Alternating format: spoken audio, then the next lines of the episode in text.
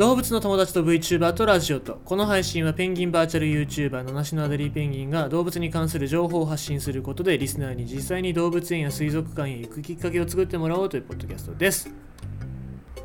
新生活の時期なんですよ。実は。気づかなかったんだけどもちょっとね昨日外に出てて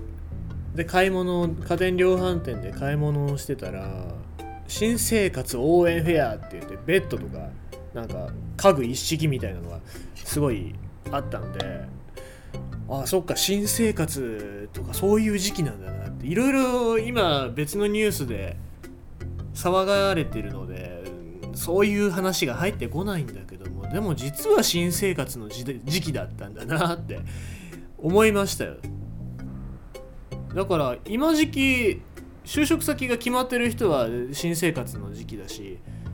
あとはそうだね。今あと面接だね。面接を今やってる人も多いかもしれない。で今ニュース毎日新聞のニュース見てたらえーとまあ、コロナウイルスの影響で企業の面接っていうのはあんまり行われなくなって逆に Zoom 最近 Zoom すごい流行ってますね。映像をそのウェブを使って面接をするっていう説明会したりとか面接をしたりっていうのがあるんだけどさ。えー、とそのウェブの説明会で 参加者の人の声じゃなくて参加者の人の裏の家族の声とかテレビの CM の音声とかがもうダダ漏れになってて めちゃめちゃになってるっていう話をしてね普段僕らこうやってラジオだったり動画配信してるからマイクの設定とかって慣れてるけどさそういうことしたことない人たちは失敗するよね絶対。で面接の時もう背景だったりとかマイクのトラブルなんかでうまくいかなかったりっていう人もいるらしくて。ウェブの面接ウェブ面接背景を座布団2枚置いてで白い白い壁を作ってそれでウェブ面接をしてる人とかってまあこういう人たちはいいけどそうはできない人あとマイクもどれ選べばいいか分かんなかったりとか僕はあのソニーのマイクちっちゃいマイク使ってるんだけどこれはまあまあ結構使ってる人がいるっていうかもうこれでいいんじゃないかなと思うんだけどね。だからそういうのを知れない人たちっていうのは面接で失敗するよなーなんて思ったりね。まあ行かなくていいんですけどね。お金かかんないのはいいんだけども、まあ、結局こういう機材費だったりとか、うん。で、あ、やってる人いるね。僕もこれやりたいなと思ってんだけどさ、カメラ映るの上半身だけだから、下はパジャマとか普段着で面接受けられるっていう、そういう人もいるらしいね。だから、おすすめなのはね、下何も履かないことだね。下何も履かずに面接に受けに行くと、ちょっとね、上のその向こうの人に対して緊張しなくていいね。こいつこんな真面目にこっちに質問かけてるけど、その真面目に声かけてる俺は実は下履いてないんだぜ、どうだみたいな気持ちで面接受けられるからね、うまくいくと思うんですよ。なんでおすすめ、もしウェブで面接受ける人がいるんだったら、下履かずに上スーツで、もう上スーツじゃなくてもいいね。もう前だけ後ろ切れて、もう前だけなんかは張り紙じゃないけどなんかペタって貼っつけたような、まあ、あの貧乏ちゃまスタイルって言うんですけどこういうスタイルで面接受けるとうまくいきますよ。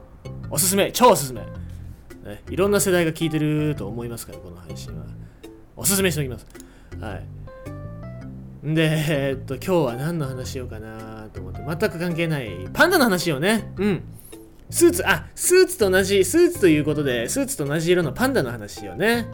ペンギンでもいいんだけど、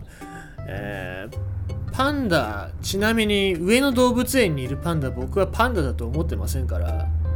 だって1時間40分とかそんなに並んで見なきゃいけない動物なんていませんよ。だから、そう、ってことはパンダじゃないよね。きっと宇宙人かなんかだよねって僕は思ってて。まあ宇宙人見るためだったら1時間40分ぐらい待てるかなって思いますけど、パンダぐらいだってアドベンチャーワールド行ったら普通に見れるんでしょ？そんな動物を1時間何十ねもう待って見てしかも見るんじゃなくてこう歩きながら止まらないでくださいって言われながら見なきゃいけないっていうのはあれは絶対パンダじゃない宇宙人なんだよ、ね、だからなんだろう。だって1時間40分なんてさしばらくそれぐらいの時間待ったらそこそこのアイドルには会えますよ。握手できますよ。握手もできないからね。上野のパンダは。だからあれは宇宙人だと僕個人個人的に思ってます。ということではいパンダの話します。パンダパンダがなぜ竹を食べるのか。実は竹ってそんなに栄養素があんまり良くなくって。え、っと1日1日の食事量っていうのがパンダ1日の食事量っていうのが15キロから25キロ。その中で栄養になるのは4キログラムだけなんですよね。でもちろん竹笹とかしか食わないので。えー、っと非常に大量の竹を消費するんですけども大体どれぐらいかっていうと1年間で46万本。すごいね1年間で46万本竹がなくなっていくんだよ。えー、でまあもうだったらもうちょっと効率のいい食べ物食えばいいじゃんって思うんですけどもパンダ。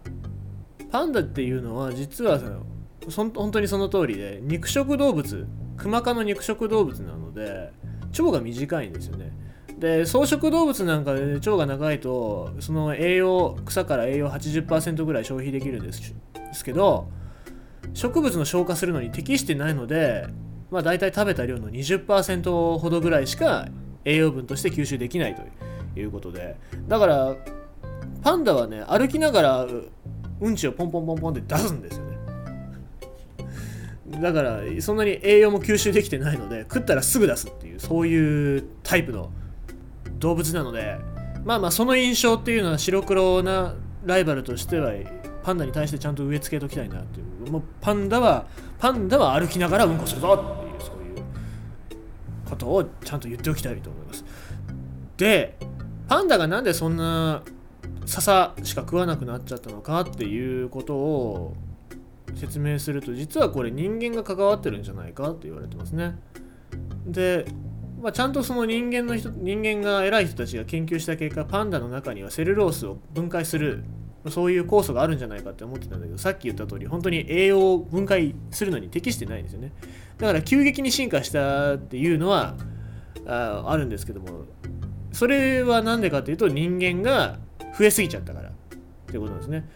えー、人間の人口が増えちゃったのでパンダっていうのはどんどんどんどん高緯度の地域に追いやられたんですね。で新しく住み着いた土地では例えばそのツキノワグマとか他の肉食動物がいるんですけどもそういうやつらと獲物で争わなくて済むように竹を食べ始めたっていうことらしいんですね、まあ、確かに竹はいっぱいありますからそれを食えばいいじゃんっていうことでめっちゃいっぱい食ってしかも争いたくないからっていうことで竹を食いまくるんですけどもだいたい食事に12時間から14時間かけますから。狩りはしなくていいんだよ。狩りはしなくてもいいんだけども食事時間っていうのがものすごい長いっていう。あとはその睡眠時間ですね。動きたくない。あの栄養効率が悪いのであんまり激しい動きをしたら栄養がなくなっちゃうのであんまり動きたくないというそういう進化をたどったっていう話なんですよね。だからパンダだったりコアラだったりっていうのは生き残るために人間に可愛がられるために可愛いよしに進化したと言われてますけどもそうじゃなくて実を言うと人間が追い込んじゃったそういう生き方をせざるを得ないように追い込んじゃったっていうのが一つ問題でそうなった結果たまたま動きが人間に害がないような動きになってあ可愛いっていう形になったのじゃないかななんて僕は思いましたね。だからパンダさんが笹を食うようなことになって幸せだったのかどうなのかっていうのはちょっとわからないですけども若干その辺は人間も考えてあげなきゃいけないのかな。そうやって住処を奪っていきすぎちゃったことによってそうなっちゃったんであればちょっと考えてあげなきゃいけないのではないかなと私は思います。今日はそんな話。